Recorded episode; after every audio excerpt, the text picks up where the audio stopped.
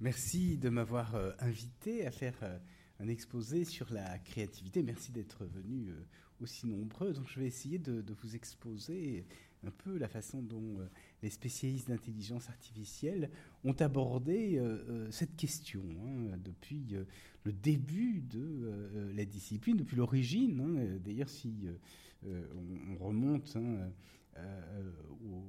l'acte fondateur de l'intelligence artificielle en 1956 à Dartmouth College, dans le programme préalable, l'un des sujets d'étude qui est proposé, c'est justement euh, euh, euh, la créativité. Hein. Donc les, pionniers hein, de cette discipline se demandaient s'il était possible de faire quelque chose qui est lié à la spontanéité, qui est lié vraiment au, caractère intrinsèque de l'homme. Hein. Il y a toute une magie, enfin il y a l'idée que la créativité est quelque chose de spécifique. Hein. Je vais essayer de voir comment on peut espérer en intelligence artificielle l'aborder. Et donc, euh, euh, euh, ça va être l'objet de mon exposé. Autour du terme créativité, il y a un certain nombre d'autres termes qu'on a essayé de simuler en intelligence artificielle. La notion de découverte, en particulier découverte scientifique, la question de l'évolution, la question de l'apprentissage, Hein, euh, euh, euh, la question de l'invention aussi, bien sûr. Hein. tout ça, ça fait partie de, ces termes, de hein, cette nébuleuse autour de cette recherche d'une machine qui est capable de faire aussi bien ou mieux que nous. Et que dès le début de l'intelligence artificielle, la question s'est posée. On s'est demandé est-ce qu'une machine peut penser? Et à ce moment-là, certains ont dit non, elle ne peut pas penser. On va revenir là-dessus, bien sûr, parce que ça fait partie des questions que, qui vont se poser. Alors, Qu'est-ce que c'est donc que euh, ces approches? Et pour ça, je voudrais quand même reprendre l'étymologie du terme créativité. Hein, c'est la même racine que euh, euh, croissance, c'est crescere. Hein, c'est comme une plante qui, qui pousse. Donc est-ce qu'on peut faire germer quelque chose dans une machine? Qui euh, euh, permettrait d'aller un peu au-delà hein, de euh, ce que l'on a cru mettre dans la machine. voilà un peu la, question que on va essayer de, poser ensemble et de, discuter. Moi, je sais que c'est une question qui, qui m'intéresse. Moi, je suis donc spécialiste d'intelligence artificielle. J'ai travaillé sur les systèmes à base de connaissances. J'ai travaillé sur l'apprentissage machine. Et puis, je me suis intéressé un peu à la découverte et, à ces aspects-là. Je vais vous en parler, bien sûr, tout à l'heure. Hein. Mais il n'y a pas seulement la créativité euh, c'est-à-dire le fait qu'une machine soit capable de créer, il y a aussi une autre question qui est est-ce qu'on peut étudier la créativité humaine avec des machines? J'essaie de, le résumer ici avec euh, euh, trois questions. La première, c'est est-ce qu'une étude scientifique de la créativité est possible? C'est une question très ancienne. Une question, bien sûr, qui a fait débat. Hein, parce que euh, certains disent non, euh, on peut étudier la nature avec euh, la physique, hein, la biologie, mais ce qui est des œuvres humaines, ça relève d'autres choses. Alors ça, bien sûr, ça a reçu un certain nombre de, réponses, hein, et en particulier à la fin, au début du XXe siècle, il y a un certain nombre de, philosophes dans la tradition néo-kantienne qui ont parlé de science de la culture. Alors je, crois que ce sont des choses intéressantes parce que ça veut dire qu'effectivement, ça peut faire l'objet d'une étude scientifique. Mais est-ce que cette étude scientifique est la même que celle des sciences de la nature? Alors peut-être pas. Et alors ça va bien sûr nous engager à une seconde question. Est-ce que les machines peuvent nous aider à comprendre la créativité? Alors ça c'est euh, bien sûr question importante puisque euh, s'il euh, y a une étude scientifique de la créativité, hein, par exemple, il y a des gens qui font de la critique littéraire, il y a bah, à la Sorbonne, justement, où je travaille, hein, il y a des spécialistes de littérature, hein, même des historiens. C'est-à-dire que c'est l'idée que les, on peut dire l'histoire, peut-être pas, mais en tout cas la, critique littéraire ou les études musicologiques, par exemple, ça veut dire que la créativité peut, peut s'étudier scientifiquement et dans quelle mesure, si c'est le cas, on peut fabriquer des machines qui aident à faire ça. ça, ça on, va, on va parler de ça aujourd'hui parce que euh, je crois qu'il y a depuis un certain nombre d'années euh, ce qu'on appelle les humanités numériques qui ont pour objet justement euh, d'essayer de mieux comprendre la création humaine. Et puis le troisième volet, alors qui est certainement bien sûr le, plus, le plus ambitieux, le plus audacieux, c'est est-ce que les machines peuvent faire preuve de créativité? Alors, il y a des gens qui disent non, c'est pas possible, une machine ne peut pas inventer. Et puis, on a quand même commencé à faire des choses, c'est ce dont je vous parlerai euh, dans la deuxième partie de cet exposé. Et pour ça, on envisagera, vous le verrez, différents modèles de, créativité, différentes façons de faire, de voir la créativité avec les machines. Alors, il y a des, façons d'approcher la créativité avec les machines qui, donnent relativement peu de résultats, mais il y en a d'autres qui, bien sûr, permettent d'approcher euh, euh, des formes de créativité artistique. Et ça, je crois que c'est quelque chose de passionnant. En tout cas, moi, ça m'a passionné euh, pendant un certain temps. Et, hein, et donc, c'est plutôt, bien sûr, ce qui va correspondre à au centre de notre exposé. Mais je vais commencer par euh, euh, euh, d'abord rappeler que cette notion de créativité, c'est une question ancienne. Je ne sais pas si vous connaissez un peu l'origine de, l'ordinateur. Hein, on dit que le premier ordinateur qui n'a pas été fabriqué mais qui a été imaginé a été inventé par un Anglais qui s'appelle Charles Babbage. C'est un économiste anglais, peut-être euh, le savez-vous. Hein, C'était au début du 19e siècle. Hein. C'est que euh, l'ordinateur est une invention relativement ancienne d'une certaine façon. Hein. Euh, souvent, je le dis à mes étudiants, c'est plus vieux que l'avion, l'ordinateur, parce qu'ils croient que c'est, nouveau. Alors bien sûr, cet ordinateur, il a été mécanique, il n'était pas électronique. L'ordinateur électronique est, fabriqué juste en, en, 46. Et vous savez peut-être que Charles Babbage avait une assistante une assistante qui était une, femme euh, tout à fait étonnante euh, qui s'appelait Ada Lovelace. Je ne sais pas si vous, connaissez un peu l'histoire d'Ada Lovelace, non? Alors je vais, je la rappeler parce que Ada Lovelace, en réalité, euh, c'était son nom de femme mariée et son nom de jeune fille, c'était Ada Byron. Alors ça vous dit peut-être quelque chose, Byron? Mais c'était la fille de Lord Byron. Et comme vous savez un peu l'histoire de Lord Byron, hein, il a été marié très peu de temps et puis il est tout de suite parti. Et euh, bon, il a eu un enfant de ce mariage, fille qu'il n'a jamais connue, bien sûr. Mais vous imaginez, euh, euh, fille dans l'aristocratie, elle était hantée par l'image de celui qui était le plus grand poète de son temps. Et cette mère qui avait été, enfin la mère de cette fille qui avait été délaissée, trouvait que cette fille avait un peu le tempérament exalté de son père. Alors elle a essayé de lui mettre les pieds sur terre, et pour ça, elle lui a fait faire des mathématiques. Et euh, euh, donc euh, Ada, qui avait une assez grande culture, a en même temps étudié les mathématiques. Et ensuite, elle s'est prise d'affection pour Lord, pour Charles Babbage, qui n'était pas, qui n'a jamais été anobli, pour Charles Babbage. Et ça a été son, assistante. Alors l'histoire est, très intéressante parce que Charles Babbage est venu en, je, crois que c'est en Italie ou en France, et il a fait un, exposé sur la machine qu'il était en train de construire. Et assisté à cet exposé un, officier italien qui s'appelait Luigi Menabrea, qui euh, trouvait que c'était fort intéressant et qui a écrit un essai sur la machine de Charles Babbage. Et euh, euh, ensuite, Ada Byron Novlas a traduit cet essai du français à l'anglais. Et euh, euh, euh, Babbage a trouvé que c'était fort intéressant et donc il l'a incité à continuer. Et elle a fait un certain nombre de travaux sur la machine de Babbage et elle a imaginé des programmes sur la machine de Babbage, ce qui fait que souvent on dit qu'il n'y a pas assez de femmes en informatique, mais il faut savoir quand même que la première programmeuse de l'histoire, c'est une femme. Et surtout, elle a eu des intuitions extrêmement fortes. Elle a pensé que euh, euh, ces machines seraient capables non pas uniquement de faire du calcul, mais qu'elles pourraient aussi traiter des textes et de la musique. Mais en même temps, bien sûr, elle répondait à l'époque, hein, comme aujourd'hui, hein, oui, c'est première moitié du 19e, hein, elle répondait à toutes les questions que les gens posaient en Angleterre autour de cette machine, qui était un peu imaginaire parce qu'elle n'avait pas été fabriquée, mais qui, dont les plans étaient d'une telle précision qu'on a pu la fabriquer ensuite et qu'il y a un exemplaire de cette machine qui fonctionne dans un musée euh, euh, britannique.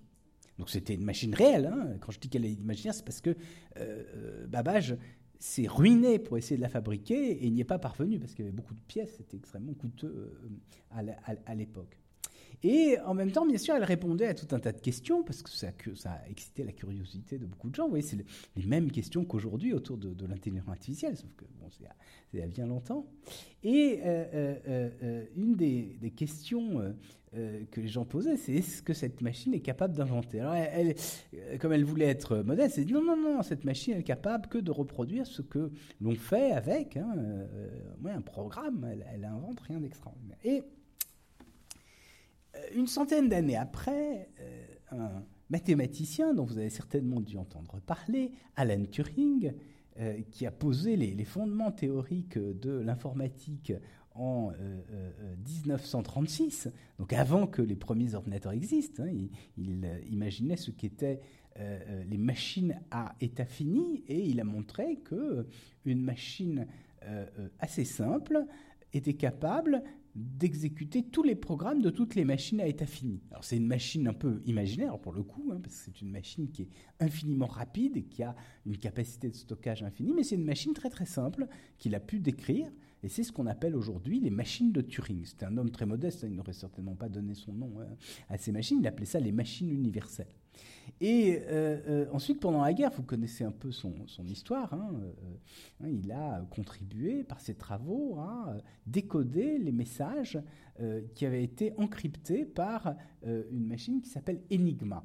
Hein, qui était difficile à, décoder, et ça a permis certainement aux Alliés hein, de parvenir plus rapidement à défaire euh, euh, l'Allemagne. à la fin de la guerre, il est revenu sur ses, sur ses travaux euh, universitaires et il a écrit deux articles qui ont fait date sur l'intelligence des machines. Le premier en 48, le deuxième en 50. Et dans ces articles, hein, il s'est demandé qu'est-ce que ça voudrait dire qu'une machine peut penser. Alors, bon, ça soulève tout un tas de questions, hein, je ne les exposerai pas en détail ici, hein, sauf, si vous avez des questions sur le sujet après, mais euh, avant de, commencer, dans le deuxième article, il passe en revue les objections que l'on fait à l'idée qu'une machine puisse penser. Et il y a plein d'objections. Par exemple, euh, Dieu ne le permettrait pas. Hein, c'est une objection de l'époque. Je ne sais pas si, ce serait encore très fort aujourd'hui. Hein. Mais il y a d'autres objections, hein, comme euh, une machine n'a pas de conscience. Alors ça, on nous l'a fait tous les jours, hein, cette objection. C'est pas très important parce qu'on ne sait pas même si une autre personne a une conscience. On lui attribue quand même de la, euh, de la pensée. Et puis, parmi les, objections, il y a le fait bah, euh, la pensée est continue, les ordinateurs sont binaires, etc. Et puis il y a un argument qu'il appelle l'argument d'Ada Lovelace, dit la, la machine ne crée pas, n'est pas créative. Et il dit c'est pas tout à fait vrai. Il dit on peut faire des machines qui sont créatives. Alors, bien sûr, ça dépend ce qu'on entend par euh, créatif. Alors, il dit on peut faire des machines qui nous surprennent. Et euh, euh, il dit, bah, par exemple, moi-même, j'ai fait un petit programme qui, avec quelques lignes de code, donne un résultat que je n'étais pas capable d'anticiper. Et donc, c'est ça déjà qu'il appelle la créativité des machines. Donc, est-ce que les machines peuvent nous surprendre? Un peu comme euh, ce qui se produit sur cette, euh, sur cette photo. Hein. Et donc c'est bien sûr cette question qu'on va essayer d'aborder euh, ici.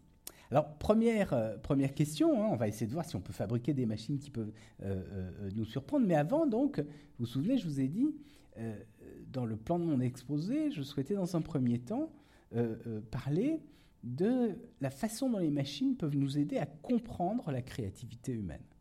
Et là, je vais euh, euh, faire état d'un certain nombre de travaux que je poursuis euh, dans mon équipe depuis un certain nombre d'années sur ce que l'on appelle, donc, comme je l'ai dit tout à l'heure, les humanités numériques, digital humanities en anglais, hein, qui portent. Alors, le terme humanité, bien sûr, est peut-être un tout petit peu étrange, puisque dans la tradition française, c'est plutôt l'étude du latin et du grec.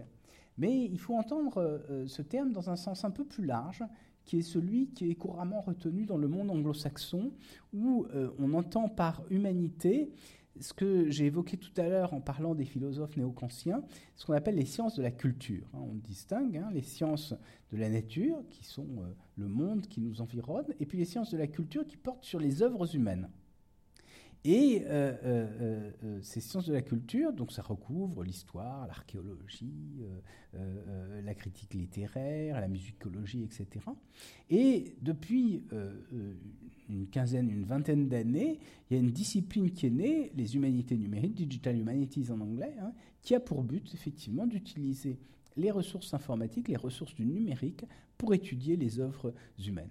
Et ça, je, trouve que c'est passionnant parce que souvent, vous voyez, on nous dit Ah, l'intelligence artificielle va mettre tout le monde au chômage, l'intelligence artificielle va euh, euh, euh, transformer l'homme, etc. Non, moi je crois que l'intelligence artificielle peut être à l'origine d'un nouvel humanisme. Hein, l'humanisme, c'était quoi hein, C'était à la fin du Moyen Âge le fait qu'on pouvait relire les anciens d'une nouvelle façon. Hein, et, ben, je crois que l'intelligence artificielle peut permettre de relire les œuvres humaines d'une façon euh, euh, différente. Alors, je vais donner quelques exemples très rapides de euh, ce sur quoi nous travaillons dans mon laboratoire. Alors, le premier, ce logiciel que, j'ai fait il y a un certain nombre d'années et que je continue à utiliser, ça a été euh, réalisé en collaboration avec un, laboratoire euh, qui s'appelle l'ITEM, Institut des textes et euh, manuscrits, et qui porte sur ce qu'on appelle la génétique textuelle. Alors qu'est-ce que c'est que la génétique? Vous savez, c'est comme la, genèse, c'est la création de l'œuvre. Et donc, quel est l'objectif de, ces gens? C'est de regarder si on peut mieux comprendre la démarche des auteurs. Alors pourquoi mieux comprendre la démarche des auteurs? Parce que tout d'un coup, ça donne un sens qui certes est présent dans la dernière version, mais qui n'est pas apparent, qui peut être masqué. Alors je vais juste donner un petit exemple après, hein, qui est euh, justement tiré voyez, de ce brouillon. Vous voyez, c'est un brouillon d'une auteure qui s'appelle André Chédid. il, est, il, est, très beau, hein, il y en a plusieurs d'ailleurs comme ça. Vous voyez, à chaque campagne de réécriture, elle utilise une couleur différente. Hein, et donc, vous voyez qu'elle elle barre, elle rajoute, etc. Vous voyez ce travail des auteurs hein, qui est euh, euh, extrêmement long. Hein. Moi, j'ai travaillé sur des manuscrits de Pascal Quignard, un écrivain contemporain, et on avait cinq euh, jeux de papier, vous voyez, chaque version, et puis chaque version, il y a plusieurs états. Et ensuite, quand on a terminé, on lui a donné pour, pour lui demander si, si ça l'intéressait, s'il était d'accord, les conclusions auxquelles on était parvenu. Et il nous en a donné encore sept. Vous voyez, il y avait 13 États. Hein. donc c'est, alors c'est bon, peut-être un cas extrême, hein, mais c'est juste pour déjà essayer de comprendre ce qui se passe dans, ce travail de, de, l'écriture, hein, éventuellement d'ailleurs pour des raisons pédagogiques, mais pas uniquement. je vais donc donner un, euh, euh, un, un petit exemple là. Donc c'est un, un recueil de nouvelles qui s'intitule euh, euh, La robe noire. C'est euh, la robe noire, c'est la nouvelle, il y a un recueil éponyme, hein, parce que c'est la nouvelle qui donne son nom à l'ensemble du recueil. Et c'est une petite nouvelle qui fait deux trois pages. qui raconte, comme tout le recueil d'ailleurs, hein, l'aventure d'une petite fille et des liens avec sa mère. Hein. C'est un recueil qu'écrit André Chédid en, en, hommage avec sa mère. Alors, donc on, on l'a justement mis sur notre logiciel qui compare les états de texte. Alors, euh, je, euh, prends la précaution de dire que, bien sûr, il y a une transcription manuelle de chaque version du texte parce que euh, faire la reconnaissance de caractères est extrêmement difficile on fait de la reconnaissance des caractères, mais c'est l'écriture manuscrite, bien sûr, qui est difficile. Et, même là, hein, les caractères seraient difficiles à reconnaître puisque le manuscrit est biffé, barré, euh, euh, masqué, etc. Donc, euh, ce sont des gens qui le font manuellement. Et en plus de ça, il y a une expertise philologique extrêmement importante qui permet de dire, bah, tiens, telle, chose est avant telle chose, telle couleur est avant telle couleur, etc. Hein. il y a tout un tas de pratiques. Mais ensuite, ce qu'on a fait, c'est un petit logiciel qui est capable de comparer automatiquement les, versions, les états de texte. Alors les gens le faisaient à la main, mais ils le faisaient sur des toutes petites choses, et maintenant on peut le faire sur des romans entiers. Alors voilà un peu ce que, ce que ça donne. Vous voyez, donc j'ai dit, c'est un, c'est un recueil écrit par André Chédid en, hommage à sa mère. Vous voyez, elle commence la première, euh, le début du pâtisserie, elle nous aimait, nous nous sentions aimés, quels que soient les moments, nos existences et la distance, parfois avec abnégation, reculant dans l'ombre pour nous laisser toute la place, gommant sa flamboyance pour nous offrir l'avant-scène, une avant-scène qu'elle occupait avec éclat et assurance, etc. Et maintenant, ce qui est très intéressant, c'est qu'elle nous aimait, c'est déplacé. Vous voyez, en grisé, ça veut dire que c'est déplacé. Euh, nous nous sentions aimés. Vous voyez, déjà, ça change un tout petit peu. Hein. Et nous nous sentions aimés par elle, quel que soit nos âges ou la distance. Elle nous aimait avec intelligence. Alors là, vous voyez, dans, la dernière du texte, vous avez parfois avec abnégation. Elle nous aimait avec intelligence, voyez, le avec ne porte plus sur l'abnégation. Intelligence et sans abnégation. Et là, vous voyez déjà que tout bascule. Et alors après, quand vous regardez hein, justement sur ces, sur ces transformations, hein, et vous voyez qu'en vert, c'est ce qui a été inséré. Hein, euh, donc euh, d'un côté, vous voyez une avant-scène qu'elle occupait avec éclat et assurance, tandis que j'évitais par mature et par goût de m'y avancer, une petite fille timide, donc qui se recule dans l'ombre. Euh, et là, vous voyez, elle disait juste avant, parfois avec navigation, reculant dans l'ombre pour nous laisser toute la place, gommant sa flamboyance pour nous offrir l'avant-scène. Et là, euh, euh, elle, change complètement. Qu'est-ce qu'elle dit? Elle dit, euh, sans abnégation, demandant, demeurant elle-même dépourvue de cette amertume qui s'infiltre parfois, parfois dans les âmes trop dévouées qui brûlent leur existence au feu des œuvres. Il lui arrivait pourtant de s'effacer pour un temps, de reculer, d'abandonner l'avant-scène qu'elle occupait avec éclat et assurance. Et vous voyez que c'est totalement différent. Dans la première version, ce que l'on voit, c'est que cette avant-scène, euh, elle l'occupe et elle va pousser sa petite fille à l'occuper pour lui donner un peu d'assurance. Et là, c'est l'inverse. En fait, euh, euh, elle est totalement manipulatrice. Elle cède la place à quelqu'un de son choix. Elle jouait alors pour un temps les seconds rôles, exaltait exagérément les qualités de celle ou de celui qui décidait sous les feux de la rampe, etc. Et donc on voit que on a affaire à une mère manipulatrice. Et puis c'est bien sûr ce qui se vérifie après dans le texte. Et donc qu'est-ce que ça veut dire? Ben, Ça veut dire que euh, ce qui est très intéressant, c'est que dans un premier temps, vous voyez, la première version, c'est une petite fille timide. Et dans un, premier, dans un deuxième temps, le travail montre que c'est une petite fille qui est en train de régler les comptes avec sa mère. Alors ce recueil d'hommages à sa mère, on se rend compte à travers les transformations qu'en réalité il a un sens totalement différent de celui-ci qui apparaissait à la première lecture euh, de la version finale du texte. Ben voilà un peu le, genre de choses, vous voyez, que l'intelligence artificielle permet de faire. Hein. Alors là j'ai donné juste un petit exemple sur un petit texte, mais je crois que ce sont des choses vraiment passionnantes que l'on est capable de faire. Alors deuxième chose hein, euh, euh, sur lequel on a travaillé hein, depuis un certain temps, c'est euh, ce qu'on appelle l'intertextualité, la transtextualité. Vous savez, tous ces mots hein, ont été introduits dans les années 70 par des théoriciens de la littérature en particulier. Hein. Euh, vous reconnaissez ici euh, Julia Kristeva peut-être, hein, ou Gérard Genette, qui malheureusement est, décédé il y, a, peu de temps, ou Antoine Compagnon, La Seconde Main, ou un théoricien anglais, euh, Harold Bloom. Hein, qu'est-ce que, quoi s'intéressent tous ces gens? C'est de dire, oui, mais l'écriture, c'est pas seulement un auteur avec un génie propre qui va inventer.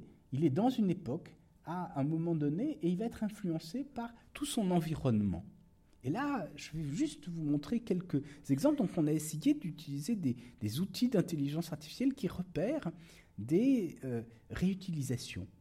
Hein, sur des très grandes masses de textes. Hein, par exemple, là, hein, euh, on travaille sur 130 000 ouvrages. J'ai travaillé justement, j'étais euh, tout le mois de mai aux États-Unis, à Chicago. on essaye de voir l'influence des, Lumières sur la postérité. Alors, je vais donner quelques exemples. Vous voyez, on a travaillé dans le projet Phébus, qui est un projet spécialisé sur Balzac, et on a découvert quelque chose de, très intéressant, c'est que euh, ici, sur Balzac, eh entre, alors ensuite, j'ai pas mis les titres, mais en tout cas, entre les scènes de la vie, euh, euh, je me souviens plus exactement le, titre, mais en tout cas, un premier roman et un deuxième roman, ben oui, il réutilise ce qui est en vert et réutilisé. Hein? Donc, il se copie, il fait, il fait de l'auto-plagiat. Et ce qui est plus étonnant d'ailleurs, c'est quand on lit dans le détail du texte, on se rend compte que dans un cas, c'est un personnage masculin, dans l'autre, c'est un personnage féminin. Voilà donc des, petits exemples hein, qui, sont, qui sont intéressants. Alors ce qu'on a fait aussi, c'est qu'on s'est intéressé, hein, pour voir les conditions de l'écriture, de la créativité. Vous savez que Balzac était très influencé et s'intéressait beaucoup aux sciences de son temps. Il y a une science qui est, enfin deux sciences qui euh, euh, aujourd'hui sont tombées en, désuétude, mais qui avaient une importance non négligeable au début du XIXe siècle, qui étaient la phrénologie et la physiognonomie. Vous savez ce que c'est la, phrénologie? C'était une discipline qui étudiait les, os du crâne. Alors ça vient du, du XVIIIe. Euh, un chercheur, Francis Gall, pensait que nos cerveaux étaient différents et que selon la, forme du cerveau, on avait des, capacités intelligentes, euh, des capacités intellectuelles plus ou moins développées. Alors ça a été repris hein, par les sciences cognitives euh, euh, depuis quelques années. Hein. C'est l'idée qu'il y a, des, facultés cognitives plus ou moins développées dans des individus. Mais il en tirait une conclusion, c'est que comme on a des, zones du cerveau plus ou moins développées, la forme des os du crâne épouse celle du cerveau. Et donc si on, touche le crâne, eh bien, on pourrait savoir quel est le caractère et quelle est l'intelligence. Hein, c'est de là d'où vient l'expression boss des maths, par exemple. Alors, euh, euh, il y avait une autre discipline qui était la physiognomie, qui, euh, elle, disait un peu la même chose sur les traits du visage. Elle disait, bah, selon les traits, on peut en déduire le caractère. Ces disciplines ont eu une influence très importante, et quelquefois d'ailleurs assez catastrophique. C'est comme ça qu'on était capable de déterminer des faciès de criminels. Il y a des gens qui, les pauvres, euh, euh, ont été guillotinés hein, euh, parce qu'ils présentaient une mauvaise tête. Alors ça vous fait rigoler, hein, mais il faut savoir qu'aujourd'hui, il y a des, gens qui reposent les mêmes questions. Hein. J'ai lu au début de l'année, j'étais d'ailleurs très très choqué, un article rédigé par un laboratoire de psychologie sociale à l'université de Stanford qui expliquait que avec les techniques d'apprentissage profond, techniques d'intelligence artificielle, on était capable uniquement avec une photo du visage de déterminer euh, euh, l'orientation sexuelle d'une personne. Et euh, alors pour ça, donc il, prenait des, réseaux sociaux et puis c'était étiqueté puisque les gens disaient ben voilà je veux un homme, je veux une femme, etc. Et à partir de ça, il ça. Bon, c'est très choquant. Ce qui est encore plus choquant d'ailleurs, c'est que le comité d'éthique de Stanford a donné son approbation à cette, à cette étude. Alors, c'est une petite parenthèse, bien sûr, hein, pour vous montrer hein, ces questions. Mais alors, pourquoi ça m'intéresse ça? Parce que vous allez me dire, il n'y a aucun rapport avec la créativité. Ben, le, rapport, c'est que justement, hein, on prend des œuvres de Gall, qui est un, des traités de, euh, de, physiognonomie, et puis on compare avec Balzac, et qu'est-ce qu'on voit? Ben, On voit qu'il y, y, a des expressions voyez, par exemple, il, dit, voilà, euh, euh, euh, il parle des caractères, vous voyez, on dit 5 symphonies, le contraire a lieu lorsque le front haut, large et bombé, etc. Et là, vous voyez, on décrit un personnage et on veut dire son front large et haut, heureusement bombé. Alors c'est très intéressant parce que ça, ça montre qu'effectivement il y a une intention, une intention qui est corrélée à euh, euh, des traités euh, de physionomie. Là c'est un autre exemple. Hein. Les personnes qui ont des petits yeux ronds percés en vrille, comme on dit, sont ordinairement remarquables par la finesse et la vivacité de l'esprit, souvent même par une malignité satirique.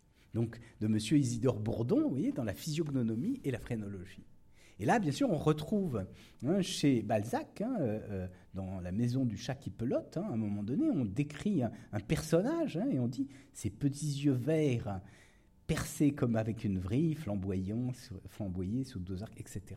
donc on voit bien sûr qu'il y a une intention de l'auteur qui, est, qui, est, évidente derrière cela, parce que ça n'est pas courant quand même qu'on parle des petits yeux verts percés comme avec une vrille, bien sûr.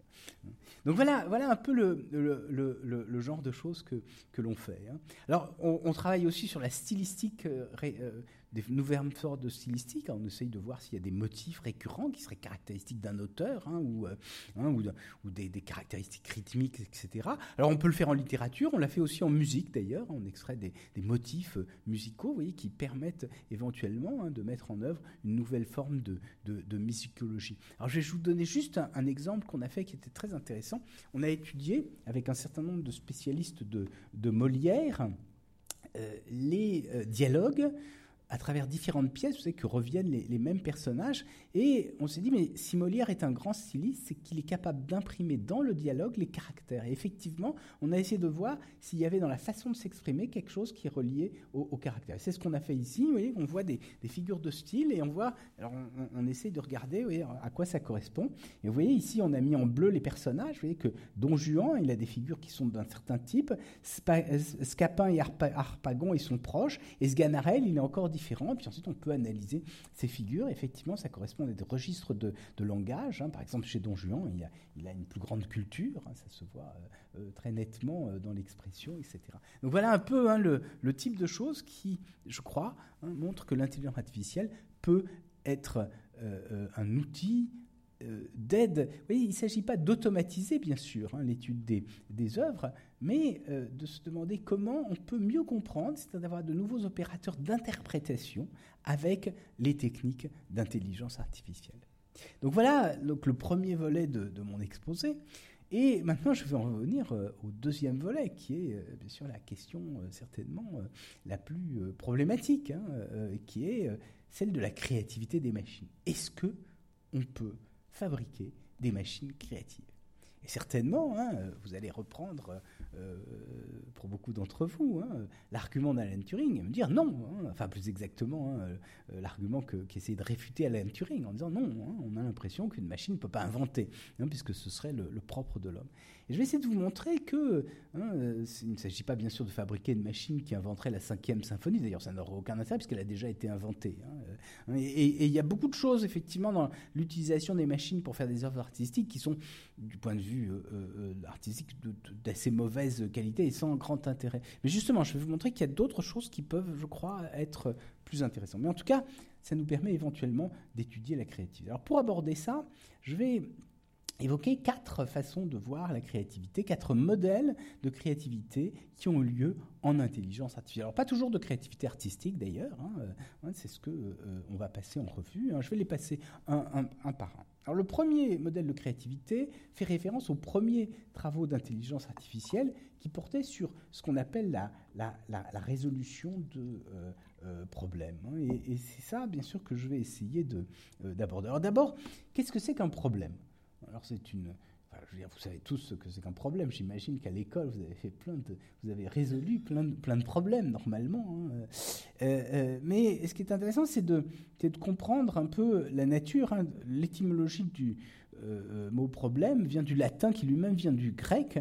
Hein. ça vient de, de, pro, devant, et, baleine jetée. et ça évoque l'idée d'un obstacle qui est jeté en travers de sa route, et donc d'une situation de malaise qui fait qu'on ne peut pas euh, euh, euh, aller dans son chemin, disons, on est, on est arrêté. Et donc il faut le, surmonter. Hein. Et bien sûr, la question que les gens se sont posées en intelligence artificielle, c'est est-ce qu'une machine pouvait, pourrait surmonter ces obstacles à la place des, à la place des hommes? Alors pour ça, bon, la formalisation qui s'est mise en œuvre à partir euh, euh, des premiers travaux d'intelligence artificielle, et en se basant entre autres d'ailleurs sur un, mathématicien euh, didacticien hongrois qui s'appelle Polia, hein, qui a écrit un certain nombre d'ouvrages, un ouvrage qui est un titre évocateur, How to Solve It, comment le résoudre, hein, et, qui lui-même, alors Polia s'est inspiré un peu d'un auteur français que là vous connaissez, hein, de Descartes. Hein, et, en particulier du, discours de la méthode. Hein. Et donc, qu'est-ce qu'il dit? Il dit pour franchir cet obstacle, qu'est-ce qu'il faut faire? Ben, Il faut savoir d'où on part, hein. il faut savoir où est-ce qu'on veut aller. Alors déjà, c'est difficile parce que quand on, fait des études chez les élèves, on se rend compte que l'une des, plus grandes euh, euh, euh, des plus grandes difficultés qu'ils ont, c'est à comprendre la nature du, du problème. Et, c'est pour ça d'ailleurs que souvent on dit que les mathématiques sont euh, une façon de, tester, d'évaluer qui serait démocratique entre guillemets, c'est-à-dire que euh, euh, l'influence sociale ne jouerait pas, mais en réalité, si, parce que si on ne comprend pas le langage, et ce qui arrive à beaucoup d'élèves, bien sûr, il n'y a pas de, façon de, résoudre le problème. Mais ensuite, hein, il faut savoir comment on peut progresser, hein, quels sont les, les, coûts permis, et puis ensuite, il faut, il faut faire un plan, et puis essayer. Et bien sûr, en intelligence artificielle, on a essayé de représenter cette notion de résolution de problèmes comme étant un parcours de labyrinthe. Donc il y a un état initial, et puis il y a une sortie. Par exemple, ici, la sortie, le but, c'est le rouge, et puis l'état initial, c'est là. Et puis ensuite, ben, qu'est-ce qu'il y a? Il y a un certain nombre de, coups permis. Alors, euh, euh, ils sont nombreux. Alors là, c'est un petit labyrinthe, mais en intelligence artificielle, on peut avoir d'immenses labyrinthes, parce qu'il y a plein de, euh, de possibilités de, progresser dans, le labyrinthe. Et ensuite, il y a des techniques qui vont permettre hein, euh, d'atteindre le but. Alors ça, c'était les premiers travaux en intelligence artificielle qui ont porté euh, euh, sur le sujet. Et l'un des pionniers de l'intelligence artificielle, Herbert Simon, qui est devenu prix Nobel d'économie quelques années plus tard, justement, hein, prenait cette métaphore du labyrinthe comme étant liée à la créativité. Il pensait que la créativité, c'était un peu cette capacité qu'on avait à parcourir un labyrinthe avec des intuitions qui font que l'on va se diriger. Alors prenez, puisqu'on est dans un musée ici, il prenait euh, une image qui était celle du British Museum. Alors je vais la transcrire en français en disant que c'est le musée du Louvre. Hein, on peut supposer que vous vouliez trouver un tableau très connu au musée du Louvre. Par exemple, vous cherchez la Joconde. il dit, bon, bah, bien sûr, vous pouvez, pour être sûr de trouver la Joconde, vous pouvez parcourir le musée du Louvre hein, euh, euh, de façon systématique. Le problème, bien sûr, c'est que vous allez euh, passer un temps assez long. Hein, vous avez les antiquités égyptiennes, grecques, etc. Et avant d'arriver à la Joconde, ce sera, ce sera difficile. Alors, il y a une deuxième façon de faire, et c'est ce qu'il préconise, il dit, c'est d'utiliser des, des règles qu'il appelle heuristiques, c'est-à-dire qui vous aident à trouver les choses. Alors qu'est-ce que c'est que les heuristiques? Eh Ce sont des espèces de, recettes de cuisine, d'intuition. Alors par exemple, si on veut trouver euh, euh, la Joconde, comme c'est un tableau extrêmement connu, eh ben, on va essayer de trouver le, gradient, hein, c'est-à-dire, bon c'est en termes mathématiques, hein, mais euh, plus les endroits où il y a le plus de touristes, ben, on va essayer d'y aller. Alors bien sûr, vous n'êtes pas certain de trouver la Joconde. Hein. vous pouvez avoir le, David, hein, bien sûr. Hein. mais vous avez quand même des chances de, trouver la Joconde. Ben, c'est exactement comme ça qu'on fait en intelligence artificielle. Alors, donc l'idée, c'est euh, la découverte scientifique, c'est une forme de créativité, ça va être une forme de résolution de problèmes. Alors c'est comme ça qu'il euh, euh, a conçu des, systèmes qui ont été capables de redécouvrir des lois anciennes. Par exemple, la troisième loi de Kepler et euh, donc, qu'est-ce qu'il fait? Ben, Il donne quelques exemples, et à partir de ça, progressivement, ben, il va construire, il va construire des lois. Et euh, alors, on a fait ça avec d'autres choses. Hein. Par exemple, Glauber. Vous savez peut-être plus qui était Glauber. C'est l'homme qui a découvert la théorie des acides et des bases. Ça, ça doit vous rappeler des, souvenirs de, euh, de chimie. Eh bien, il a essayé de reconstituer la démarche scientifique de Glauber. Ou alors même, on a essayé de, reconstituer des théories qui, aujourd'hui, sont considérées comme fausses, mais qui étaient rationnelles, comme la théorie du phlogiston. Vous savez que c'était l'idée qu'il y avait une substance de chaleur dans les corps. Cette théorie euh, euh, a été contredite ensuite par Lavoisier avec la théorie de la, combustion de, l'oxygène, mais auparavant cette théorie avait quand même une certaine pertinence et en tout cas on a essayé de la retrouver de façon automatique. Donc voilà, oui, un, un certain type d'approche. Alors le deuxième type d'approche, qui est différent, qui ne va pas se fonder sur euh, la résolution de problèmes, c'est penser à la mathématique, à la découverte automatique de théorèmes. Et l'homme qui a beaucoup travaillé là-dessus, c'est John McCarthy. C'était une espèce de génie tout à fait extraordinaire. C'est lui qui a donné à l'intelligence artificielle son nom. Il a fait énormément de choses en informatique. Hein. Il, est à l'origine du temps partagé. C'est lui qui a fait les premiers programmes de jeux aux échecs, en particulier avec euh, l'alphabeta. Et il s'est intéressé à la créativité. Vous voyez qu'il a écrit plusieurs articles dessus, hein, à un nombre impressionnant d'années de, euh, de distance. Alors il s'est demandé, mais qu'est-ce que ça veut dire en mathématiques que d'être créatif? C'est pas la même chose que dans le domaine artistique. Alors il dit, ben, il y a quelque chose qui, il y a un signe de ce que c'est que, oui, vous, lisez une solution, vous dites, tiens, c'est imaginatif. Alors il dit, ben, c'est ce qu'il dit, c'est une solution dans laquelle intervient quelque chose qui semblait absent de l'énoncé. Alors euh, ça, ça paraît bizarre, puisque normalement, euh, en mathématiques, on donne tout. Ben non, quelquefois, il y a tout d'un coup quelque chose d'imaginatif. Mais il dit, il y a quelque chose qui trahit ce caractère créatif. Alors, il appelle ça le AA. C'est-à-dire que tout d'un coup, vous lisez, ah, tiens, c'est. Voilà. Hein? C'est ce qui fait que tout d'un coup, il y a une espèce, c'est un peu comme le Eureka d'Aristote, euh, euh, d'Archimède, hein, c'est que tout d'un coup, hop, on a une exclamation, on se dit, ah, ça c'est extraordinaire. Et eh bien c'est un peu ça. Alors, est-ce qu'une machine peut euh, conduire à cela?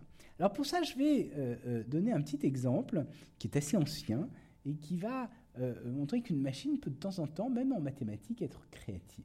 Alors, c'est quelque chose, ça vous rappellera peut-être des mauvais souvenirs, donc j'irai un tout petit peu rapidement.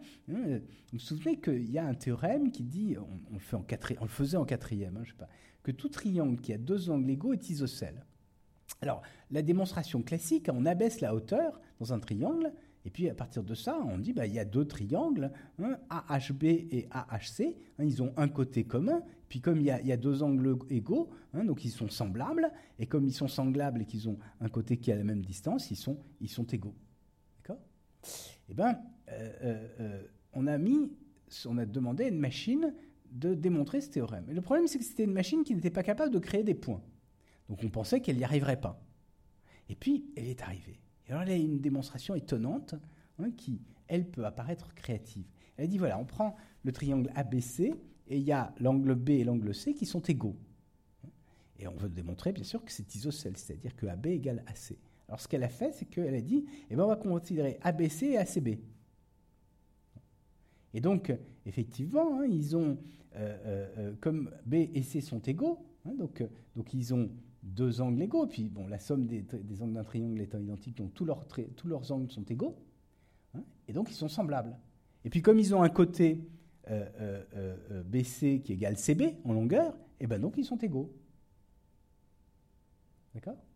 Oui, c'est étonnant parce que c'est extrêmement simple comme, comme, démonstration, effectivement. Hein, les gens n'y avaient pas, euh, euh, vraiment pensé.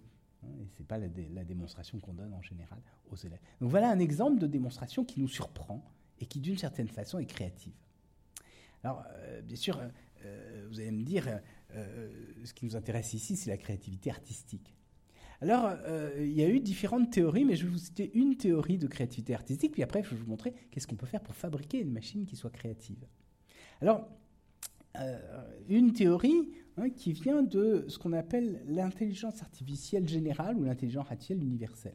Ce sont des gens qui ont imaginé qu'il y aurait, ils sont des physiciens souvent, qu'il y aurait une équation générale qui rendrait compte de tous les phénomènes intelligents. C'est tout à fait discutable, mais peu importe, parce que je trouve que leur théorie de la créativité est extrêmement intéressante.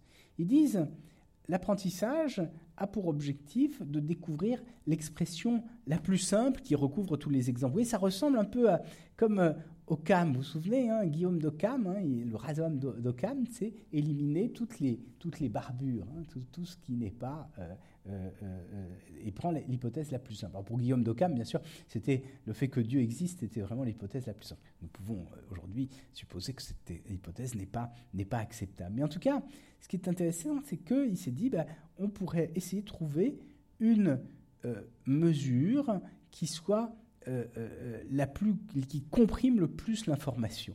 Alors, il y a eu beaucoup de travaux là-dessus, hein, et en particulier, hein, il y a un mathématicien qui s'appelle Kolmogorov, qui a introduit une mesure universelle de, simplicité.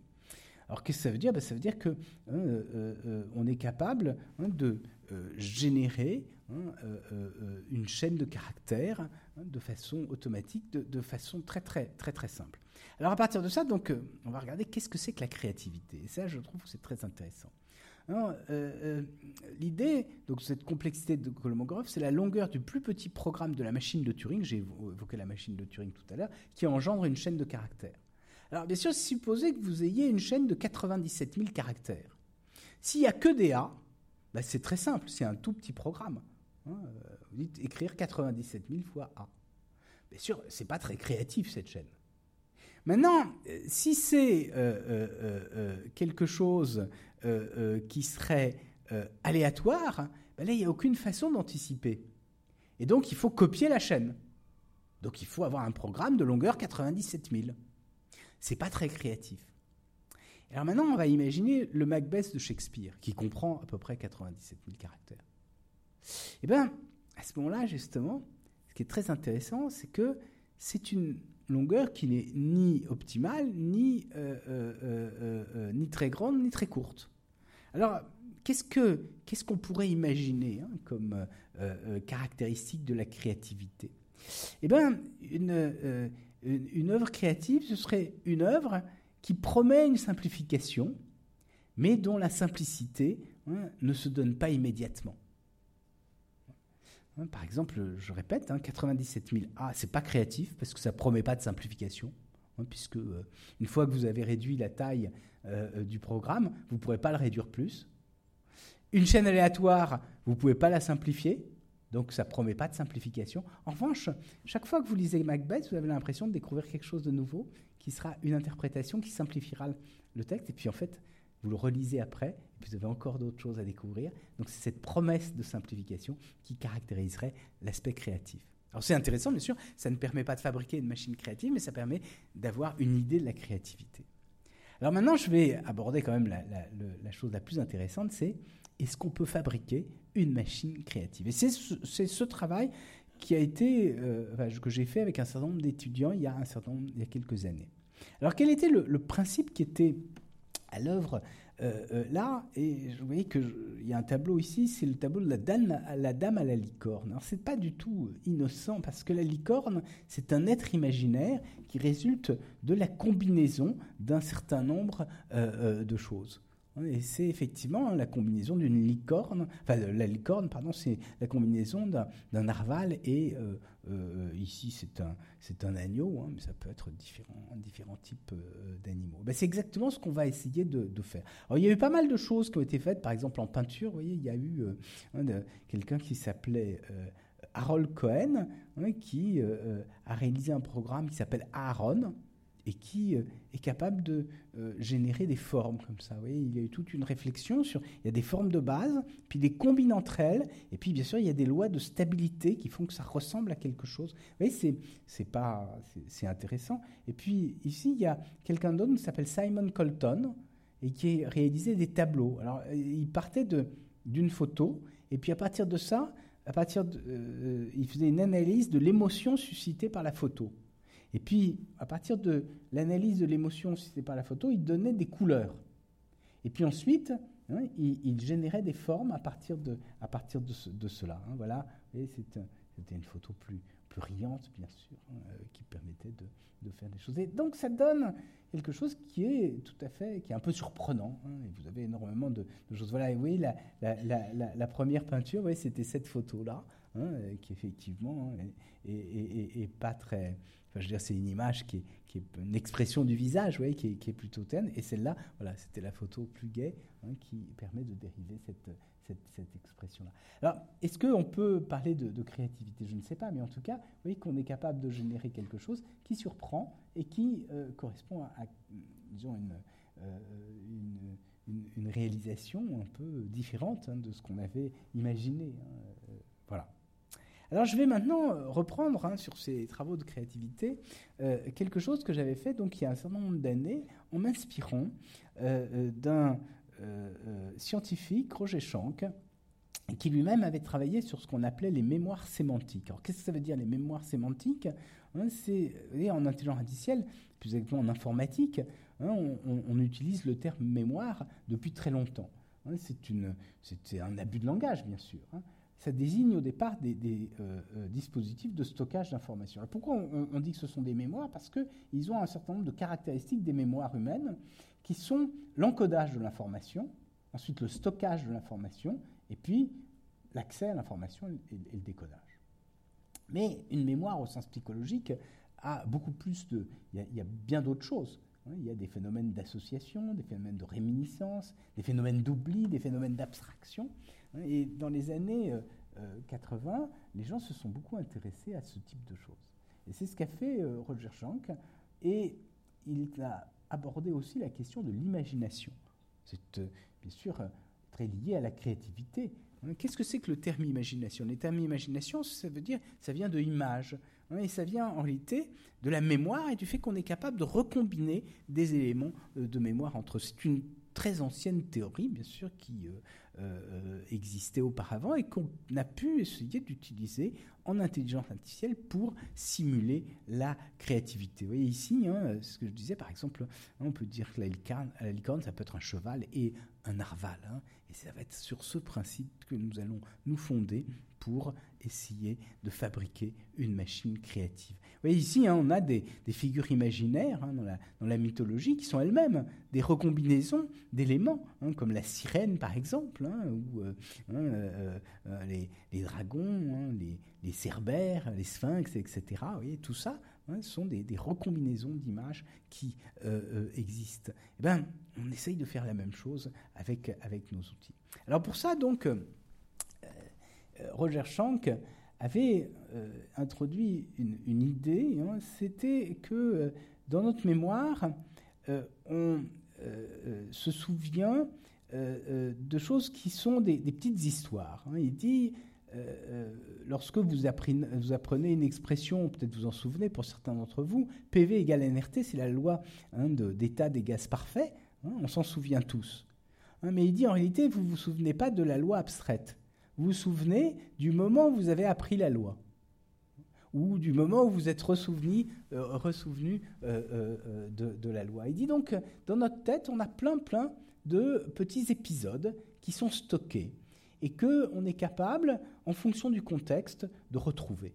Et donc, euh, euh, euh, il a dit, ben, quand on résout un problème avec la machine, hein, contrairement à ce que les, tout premiers pionniers de l'intelligence artificielle faisaient, en utilisant les parcours de labyrinthe, lui, il dit, ben, ce qu'on essaye de faire, c'est de retrouver une anecdote qui est semblable, parce que ça va nous évoquer quelque chose. Donc il y a une indexation de la mémoire. Ce sont les phénomènes de réminiscence dont je parlais tout à l'heure. Et puis ensuite, qu'est-ce qu'on fait? Eh bien, on prend le, la nouvelle, le problème qui est en cours d'étude, et puis on va essayer de la varier pour nous dire, bah tiens, c'est comme ce qui se passait à ce moment-là. Hein, par exemple, un médecin, hein, il dit, euh, médecin, il n'a pas de choses abstraites dans la tête, il voit un patient, puis il se dit, ah tiens, ça me rappelle tel autre patient, et puis euh, ensuite il va essayer d'appliquer euh, cela. Et puis bien sûr, il dit, l'intelligence, c'est pas d'appliquer directement la leçon du passé, c'est à partir de la leçon du passé d'essayer de faire un travail qui va montrer la différence entre l'expérience passée et l'expérience présente. Et pour ça, il dit, eh ben, on va engendrer des, attentes, hein, on va se poser des questions. Et à partir de ça, bien sûr, hein, eh ben, on va voir si ces attentes sont satisfaites ou pas. Si elles ne sont pas satisfaites, on dira ah ben, peut-être ce cas particulier était trop différent, il faudrait trouver un autre cas particulier qui va se reprocher du, cas particulier en cours d'étude. Eh ben, il dit voilà, pour la créativité, ça va être un peu la même chose. Hein. on va essayer de, de regarder dans notre mémoire tout un tas d'éléments, et puis on va se dire, ben, on va essayer de les, appliquer, de les, recollectionner ensemble. C'est ce qu'on a fait dans un contexte un peu particulier. J'ai travaillé avec euh, un étudiant qui était euh, euh, lui-même musicien et qui s'intéressait à la composition musicale il, était venu, il était venu chez moi euh, en me disant ça. J'étais un peu gêné parce que je n'étais pas du tout spécialiste de, musique. Et j'avais un ami qui travaillait à l'époque à, l'IRCAM. Alors je m'étais dit, tiens, il va, s'occuper de, lui sur l'aspect musical. Et à l'époque, j'étais un peu déçu parce que c'était, vous savez, l'influence de, quelqu'un qui est un très grand musicien qui s'appelait Boulez. Mais lui, il expliquait qu'il utilisait l'ordinateur pour montrer que la création était une œuvre rationnelle. Moi, ça m'intéressait pas trop, hein, mais il me semblait qu'il y avait un métier de musicien. Et comment travailler sur les systèmes d'experts qui, justement, hein, essayent de, coder le savoir des hommes de métier, je me disais, bah, peut-être qu'il y a la même chose en musique. C'est pour ça qu'on s'est rabattu sur, euh, sur une où, où il y a à la fois un aspect créatif et en même temps une très grande habitude. Donc on a pris le jazz. Et dans le jazz, on a pris un, contexte particulier, c'est un trio rythmique. Hein. Il y a euh, trois personnages, il y a un batteur, il y a euh, euh, donc percussionniste, hein, il y a un bassiste et il y a un pianiste. Et ce qu'on a essayé de faire, c'est de générer automatiquement la ligne de jeu du bassiste. Alors qu'est-ce qu'on faisait? Eh bien, on, divisait hein, euh, euh, la grille d'accords. C'est qu'en jazz, il n'y a pas de partition, mais il y a l'équivalent d'une partition, mais c'est beaucoup plus grossier, parce qu'il y a une grande part laissée à, l'improvisation. Et donc, on divisait la grille d'accords en, parties, hein. et puis ensuite, bien sûr, dans chaque partie, pendant que le musicien était en train de jouer, il planifie ce qu'il va, qui va jouer après. Et comment est-ce qu'il fait pour planifier? Donc, vous voyez, il perçoit. Hein. il a une mémoire à court terme, qui est ce qui est en train de jouer. Et puis, il a une très grande base de connaissances, qui est liée à des connaissances musicales, des connaissances harmoniques. Et puis, ce qu'il y avait, c'est aussi une mémoire musicale. Vous savez qu'en jazz, hein, c'est une musique dans laquelle il faut avoir beaucoup écouté. Hein. si vous allez au club de jazz, au club de, crois que c'était le CIM hein, vers Montmartre, hein, et ils vous disent oui, mais il faut commencer par, euh, par écouter, écouter, écouter. Et donc, on s'est dit, on va utiliser une mémoire musicale et ben, on va faire un peu la même chose que ce modèle de chant qu'on va voir.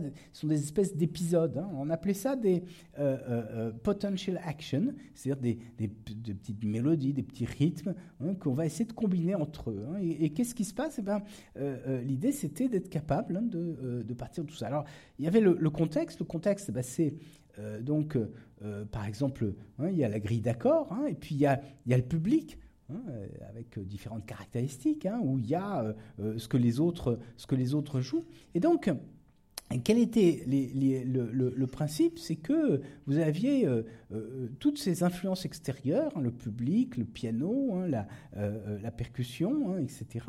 Et puis le caractère du musicien, alors par exemple, il peut essayer de jouer euh, en harmonie avec ses collègues, ou au contraire, quelquefois il est facétieux, il va leur jouer des, il va leur jouer des tours, hein, il va faire autre chose. Et puis il y a, l'ambiance, il y a le contexte. Hein. par exemple, au début, hein, vous pouvez avoir, euh, c'est un peu froid, il n'y a personne, et puis ensuite ça, ça se réchauffe, euh, il y a la sensualité, les filles arrivent, ensuite on casse un verre, il y a la police, etc.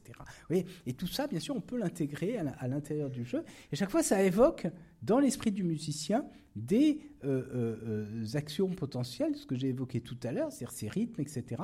Et puis ensuite, qu'est-ce qu'il va faire? Eh ben, ces, actions potentielles qui sont liées au passé, il va essayer de les combiner, eu égard aux règles d'harmonie et des contraintes de la grille d'accords, jusqu'à ce que ça donne un élément musical qui peut être jouable. Alors ça, c'est ce que l'on a, ce que réalisé. C'était très intéressant parce que quand on l'a fait, on avait quelque chose de tout à fait intéressant. Donc on avait euh, fait venir un, euh, musicien de, euh, de jazz et il nous avait dit ouais c'est bien, ouais là je trouve que c'est pas mal, j'aurais fait la même chose, là c'est un peu différent mais c'est astucieux. Puis après il nous a dit oui, mais c'est pas logique. Alors bon, on s'attendait à beaucoup de choses, mais pas à ce qu'on dise notre machine qu'elle n'était pas logique, puisque hein, on pensait. Alors, ce qu'il voulait nous dire, c'est que il n'y avait pas de progression, puisque, je l'ai dit, on divisait la grille d'accords hein, en, morceaux qui étaient indépendants les, les, uns des autres. Il n'y avait pas de progression. Alors, ce qu'on a fait à ce moment-là, c'est que on s'est débrouillé à euh, euh, rajouter à l'intérieur de, euh, de la du modèle qu'on avait construit un lien, hein, c'est-à-dire que chaque morceau était programmé, hein, planifié en fonction de, du morceau précédent. Et donc à ce moment-là, on, est arrivé à partir de ça à avoir, avoir une progression. Donc c'est passionnant, oui, parce que bien sûr, euh, d'abord, c'est un peu de la créativité, puisque c'est de l'improvisation, c'est pas quelque chose euh, euh, de tout à fait mécanique, justement. Hein. C'est d'ailleurs ce qui nous intéressait à l'époque, je vais revenir dans la conclusion. Hein. Donc, c'est pas, tout à fait, pas tout à fait mécanique, c'est un peu surprenant. C'est lié à un métier de musicien. Hein. Et puis, bien sûr, ça nous a permis en écoutant le joueur de jazz, de, mieux comprendre en même temps ce qu'était qu'était la, la, créativité. Et peut-être que lui aussi, je pense, ça lui a peut-être été utile. Donc voilà un peu, vous voyez, ce qu'on est capable de faire. Donc comme je vous le disais en, introduction, hein, il ne s'agit pas de, refaire hein, ce que sont les, grandes œuvres du passé, hein, ce serait tout à fait conventionnel, mais de faire d'autres choses, vous voyez, avec une, analyse extrêmement fine des, aspects musicaux. Alors on a, on a, continué à travailler dessus euh, un peu après, on a travaillé sur, euh, puisque notre euh, mémoire musicale était indexée, vous voyez, c'est euh, euh, ces pactes, hein, il fallait les retrouver en fonction du contexte, et euh, on avait essayé de, faire un, système qui automatiquement trouvait des, des, morceaux récurrents, et comme ces patterns que j'ai évoqués tout à l'heure dans la première partie, je vous dis, on, extrait hein, des, caractéristiques stylistiques, ben, c'est ce qu'on a essayé de, faire avec, avec succès d'ailleurs. C'était tout à fait intéressant, et pour ça d'ailleurs, on, avait confronté avec un musicologue qui avait extrait, on prenait des œuvres de jazz, des solos de, Charlie Parker, un certain nombre de, motifs euh, euh, récurrents. Donc voilà un peu hein, le, type de choses, je crois, qu'on peut faire en intelligence artificielle. Alors pour, euh, pour, pour conclure, hein, je voudrais dire quelques mots sur l'esthétique. parce que, bien sûr, tout ça part, disons, d'une question, hein, qu'est-ce que qu'est-ce que ça pourrait être qu'une que l'esthétique de cette euh, création artificielle. Hein. Alors, hein, je suis parti un peu de, la musique, hein, euh, l'expérience de la musique. Il y a, disons, deux façons de, faire de la composition à l'aide d'ordinateur. Euh, la première, c'était un peu ce que faisait Boulez, que j'ai évoqué tout à l'heure. c'est on peut avoir des, règles de grammaire, et le problème, c'est que ça a l'air prédéterminé. Vous écoutez, et puis vous êtes un peu déçu parce que la première mesure, ça ressemble. Hein, on peut essayer d'avoir des règles de grammaire. Hein, ça, fait du Mozart. Hein, on dit ah bah tiens c'est du Mozart. Puis après on se dit bah ouais. Ou même vous voyez ces gens qui font des tableaux. On vous dit ah ben on fait un tableau à la Van Gogh. Alors déjà bon, euh, ce qui était intéressant chez Van Gogh, c'était surprenant. Mais au début de loin, vous dites ah ouais ça ressemble à du Van Gogh. En fait ça ressemble à du déjà vu de Van Gogh. Mais en fait quand on regarde ça n'a plus. Enfin je veux dire ça n'a plus rien à voir. Ou alors une autre façon de voir, c'est de faire quelque chose d'aléatoire. Hein. Et là encore, hein, il y a une tonalité. Hein, c'est ce que faisait, euh, c'est ce que faisait Xenakis. euh, euh, écrit ici. Bon, c'était, c'était aléatoire. Donc, vous voyez, vous avez, moi j'appelais ça le paradoxe Boxen, Boulez-Xenakis. C'est-à-dire que soit vous faites quelque chose avec des règles de grammaire, c'est extrêmement prévisible, mais c'est très décevant soit vous faites quelque chose d'aléatoire, mais au fond, il y a une tonalité de l'aléatoire et c'est pas vraiment aléatoire. Et l'œuvre artistique, ça n'est ni prévisible, ni le n'importe quoi.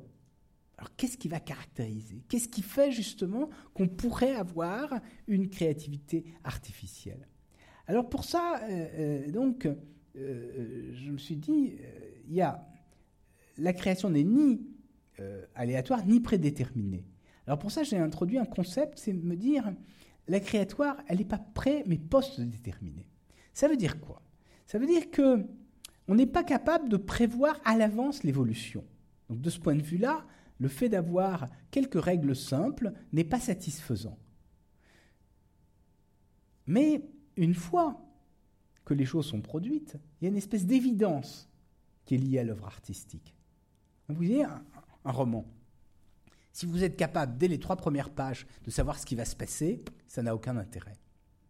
En revanche, si vous lisez votre roman et puis que ça passe du coq à l'âne, c'est très déroutant et c'est très désagréable. Et puis vous dites, c'est tiré par les cheveux.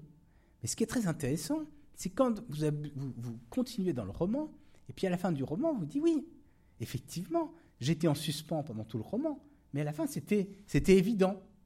Hein, c'est-à-dire qu'il y a euh, un côté naturel. Ben, c'est exactement la même chose. Hein, c'est que euh, euh, l'œuvre artistique, euh, elle ne doit pas être prévisible, et c'est exactement ce qui se passe avec le modèle que j'ai présenté tout à l'heure, parce qu'il y a tellement de détermination, puisque vous voyez qu'il y a le contexte, il y a la grille d'accord, il y a la mémoire musicale, il y a éventuellement l'esprit du, musicien, tout ça intervient hein, dans la composition, et en même temps, tout ça est explicable puisque à la fin, on peut dire, bah oui, c'est conforme aux règles d'harmonie, c'est conforme à la grille d'accord, c'est éventuellement le style du musicien puisque ça correspond à sa, mémoire propre et c'est cohérent avec, euh, avec le reste. Donc tout ça s'explique parfaitement en termes d'influence et d'éléments de mémoire. voilà un peu hein, ces quelques éléments sur la créativité euh, des machines sur lesquelles nous avons travaillé depuis un certain nombre d'années. Je suis à votre disposition si vous avez des questions.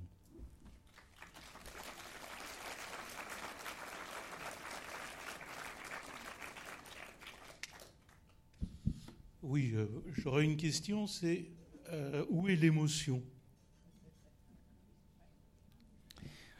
Bien sûr, c'est toujours une, question euh, euh, délicate dans, ces, œuvres, formelles. Mais là, par exemple, il y a un lien, vous voyez, sur ce que l'on a fait avec la musique.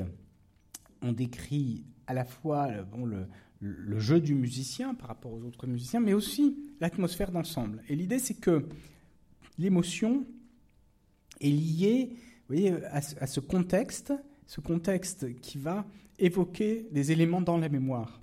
C'est ça c'est là où on peut effectivement retrouver quelque chose qui est de l'ordre de l'émotion. Il faut, il faut, je crois, être bien précis. En intelligence artificielle, les machines n'ont pas d'émotion. Mais en revanche, ce que l'on peut faire, c'est essayer de trouver des corrélats de l'émotion. Et là, par exemple, si dans la mémoire du musicien, tel type de musique est associé à telle émotion, à ce moment-là, ce sera dans tel contexte, tel type de morceau d'action de, potentielle qui va être évoqué et donc qui va être, euh, euh, qui devait être joué. Donc de ce point de vue-là, oui, on peut prendre en compte ces corrélats de l'émotion au moment de la, de la composition. Il y a monsieur Lemain. Merci. Est-ce que vous pourriez donner quelques précisions sur qui fait le stockage dans la mémoire? Il y a tout de même un choix de ces données, un ordre. C'est le musicien, euh, c'est l'informaticien. Quel est le type de, savoir et de pratique euh, nécessaire pour, euh, pour cela? Parce qu'évidemment, ce qui est en mémoire est tout de même extrêmement important. Et puis même la la complexité des logiciels. Est-ce que c'est un problème mathématique très difficile? Est-ce que c'est un problème de sélection artistique? Euh, Pourriez un peu préciser votre démarche? Oui, tout à fait. Hein. Euh, euh, cette, question, bien sûr, nous a fait beaucoup réfléchir parce que la, question de l'organisation de la mémoire, de l'indexation de la mémoire, est extrêmement complexe. Hein. Et c'est pour ça d'ailleurs que, comme je vous l'ai dit tout à l'heure, nous avons développé juste après des euh, algorithmes qui permettent de repérer des patterns récurrents à l'intérieur des morceaux de musique qui, qui vont permettre d'indexer les choses. Mais bien sûr, dans un premier temps, ce qui s'est produit, c'est que nous l'avons fait nous-mêmes hein, en tant que, en tant qu'informaticien. Ensuite, ce qui serait très intéressant, c'est de pouvoir avoir une machine qui soit capable de construire automatiquement sa propre mémoire et de l'indexer d'elle-même en fonction de ce qu'elle a écouté, bien sûr. Et à ce moment-là, nous aurions euh, euh, différents, musiciens en fonction des expériences musicales qu'ils auraient pu avoir et donc qui généreraient différents types de, différents types de choses. Hein, mais là, bon, dans, dans, le cas qui nous intéresse, hein, nous l'avons fait euh, manuellement, hein, parce que il fallait bien sûr commencer par quelque chose. de même, sur euh, l'écoute des autres musiciens, nous avons décrit de façon symbolique euh, l'évolution des autres musiciens, pour, comme une espèce de, dessin animé, où, nous, où nous, évoquions les, la coloration, la tonalité des différents passages, le rythme, etc., que l'on caractérisait. Mais on, pourrait bien sûr ensuite avoir des systèmes qui automatiquement, à partir de l'écoute des autres musiciens, soient capables, euh, capables d'extraire ces, euh, euh, ces, différentes choses. Oui, c'est normal, hein, le, travail de, chercheur, hein, c'est de, de, commencer hein, sur certaines hypothèses de travail, sachant qu'ensuite, elles, méritent effectivement d'être d'être approfondies. Mais ce, sont, ce sont des travaux donc, qui, ont, qui ont été un peu repris à, l'IRCAM aussi, où les gens continuent à retravailler sur ce, sur ce, sur ce genre de choses. Bonsoir. Est-ce qu'il arrive que des intelligences artificielles évaluent les travaux, les travaux réalisés, les travaux créatifs réalisés et donnent des notes? Je ne sais pas, les classifient, disent voilà, euh, j'estime que c'est plus ou moins bien. Alors, euh, c'est une question intéressante en sens où, quand je vous ai dit qu'avec l'intelligence artificielle et les humanités numériques, on était capable euh, de contribuer aux sciences de la culture, euh, il ne s'agit pas simplement de, donner une, une, note de, qualité. Hein. Il s'agit plus exactement d'utiliser des opérateurs d'interprétation qui vont ensuite aider les hommes à, mieux comprendre. Peut-être pour, bien comprendre cela. Hein, je vous ai dit, euh, si on reprend hein, les travaux des philosophes néo-kantiens comme Cassurer ou Rickert, hein, euh, quand ils distinguent les sciences de la nature et les sciences de la culture, ils disent les sciences de la nature, ce sont des sciences dont la logique, c'est de partir de cas particuliers et d'arriver à des règles générales. C'est ce qui va se produire euh, euh, en médecine, euh, en chimie, éventuellement en physique, hein, même si la démarche n'est pas obligatoirement d'ailleurs totalement empirique, hein, parce que c'est, on sait que c'est assez complexe. Mais en tout cas, on cherche des lois générales qui vont couvrir les cas particuliers. Tandis que dans les sciences de la culture, on est dans un univers totalement différent où on a des œuvres humaines qui demandent à être expliquées. Il faut leur donner sens. Et donc le, le, but euh, des gens qui travaillent dans cette discipline, c'est euh, euh, de nous donner des éléments pour mieux les comprendre. Et donc, vous voyez, à ce moment-là, ce sont des opérateurs d'interprétation. C'est pour ça que je dis, hein, il y a des éclairages comme la génétique textuelle ou l'intertextualité. Il y en a, il y en a beaucoup d'autres, bien sûr, qui sont des, théories qui vont, grâce à elles, donner plus de sens aux choses. Ça peut être aux, objets artistiques, etc. Donc, il ne s'agit pas de noter. Hein, il s'agit de, euh, de, mieux comprendre. Alors, ceci étant, hein, une, des questions qui se pose depuis longtemps, c'est la, valeur artistique. Hein. Par exemple, qu'est-ce qui fait qu'un tableau ou un peintre est plus grand qu'un autre peintre? Moi, je me souviens que quand j'étais jeune, j'étais allé voir un, peintre euh, qui était en plus un descendant de des, familles de scientifiques, des, des Perrins, et qui lui-même était peintre. Et il m'avait dit, ouais, vous comprenez, cette question de la valeur, c'est un problème. Il dit, par exemple, hein, j'ai une amie, euh, il y avait une exposition, d'un côté il y avait Braque, de l'autre côté Picasso, et elle dit, ah, Picasso est bien plus grand que Braque. Alors oui, c'est pas évident parce que Braque, euh, c'est quand même un, très grand peintre. est-ce que, est-ce, qu'un homme peut, évaluer ça hein? C'est, très difficile. Hein. alors, est-ce qu'une machine peut le faire? C'est encore, encore plus difficile. Et en même temps, c'est effectivement une, extrêmement important parce que si nous étions capables d'avoir une machine qui euh, générait de façon systématique tout un tas d'œuvres et nous ah bah tiens celle-là elle est bien et celle-là elle n'est pas bien, bah, peut-être qu'elle ferait des choses plus, plus intéressantes s'il avait un jugement, un jugement fiable. Donc vous voyez, c'est pas tout à fait comme ça qu'on procède. Hein. On procède pas de façon euh, générée de façon systématique, mais euh, en essayant de construire progressivement les choses. Mais en tout cas, c'est une question hein, qui, est, extrêmement intéressante. Est-ce qu'on pourrait avoir des critères hein, qui nous disent bon ben telle chose effectivement viole un certain nombre de règles, etc. Ou est-ce qu'on peut pas utiliser ces règles au moment de la construction. Voilà, ça fait partie de toutes les, toutes les, toutes les interrogations que, que nous avons. Dans le domaine de la, de la créativité, enfin, dans le domaine scientifique, souvent on, utilise les choses, mais justement, c'est pas le domaine artistique, c'est beaucoup plus simple. Vous voyez, on, on, fait une hypothèse, et puis ensuite on va la tester sur des données. Et à ce moment-là, on va se dire, ah bah ouais, elle est valide ou elle n'est pas valide. Mais dans le domaine artistique, malheureusement, on ne sait pas très bien formaliser ce genre de choses. Euh, on parle souvent donc d'intelligence artificielle. Est-ce qu'on peut parler d'intelligence artificielle au pluriel? C'est-à-dire que est-ce que combiner différentes intelligences, différents systèmes permettrait d'accéder à une plus grande créativité ou mm.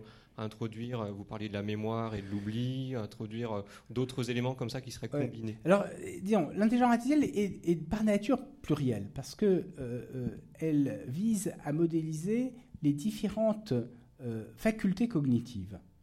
Hein, justement, hein, il y a euh, aujourd'hui un certain nombre de malentendus, et en particulier, bon, il y a, quelqu'un qui écrit des livres sur le sujet, comme La guerre des intelligences, où il dit, bon, il y a une intelligence artificielle, puis il y a une intelligence humaine qui s'affrontent, mais en réalité, il n'y a pas une intelligence humaine. Les gens sont tous différents du point de vue intellectuel. Hein, et c'est pas seulement euh, parce qu'on veut être généreux, parce que c'est vrai. Hein, euh, il y a des gens qui ont certaines aptitudes plus développées que d'autres. Certains ont plus d'intuition, d'autres ont plus de rigueur, d'autres ont plus euh, d'imagination, etc.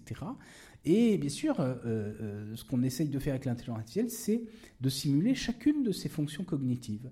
Puis ensuite, bien sûr, on peut essayer de mettre ensemble ces différentes fonctions cognitives. Donc ça, c'est un premier élément de réponse. L'intelligence artificielle est plurielle.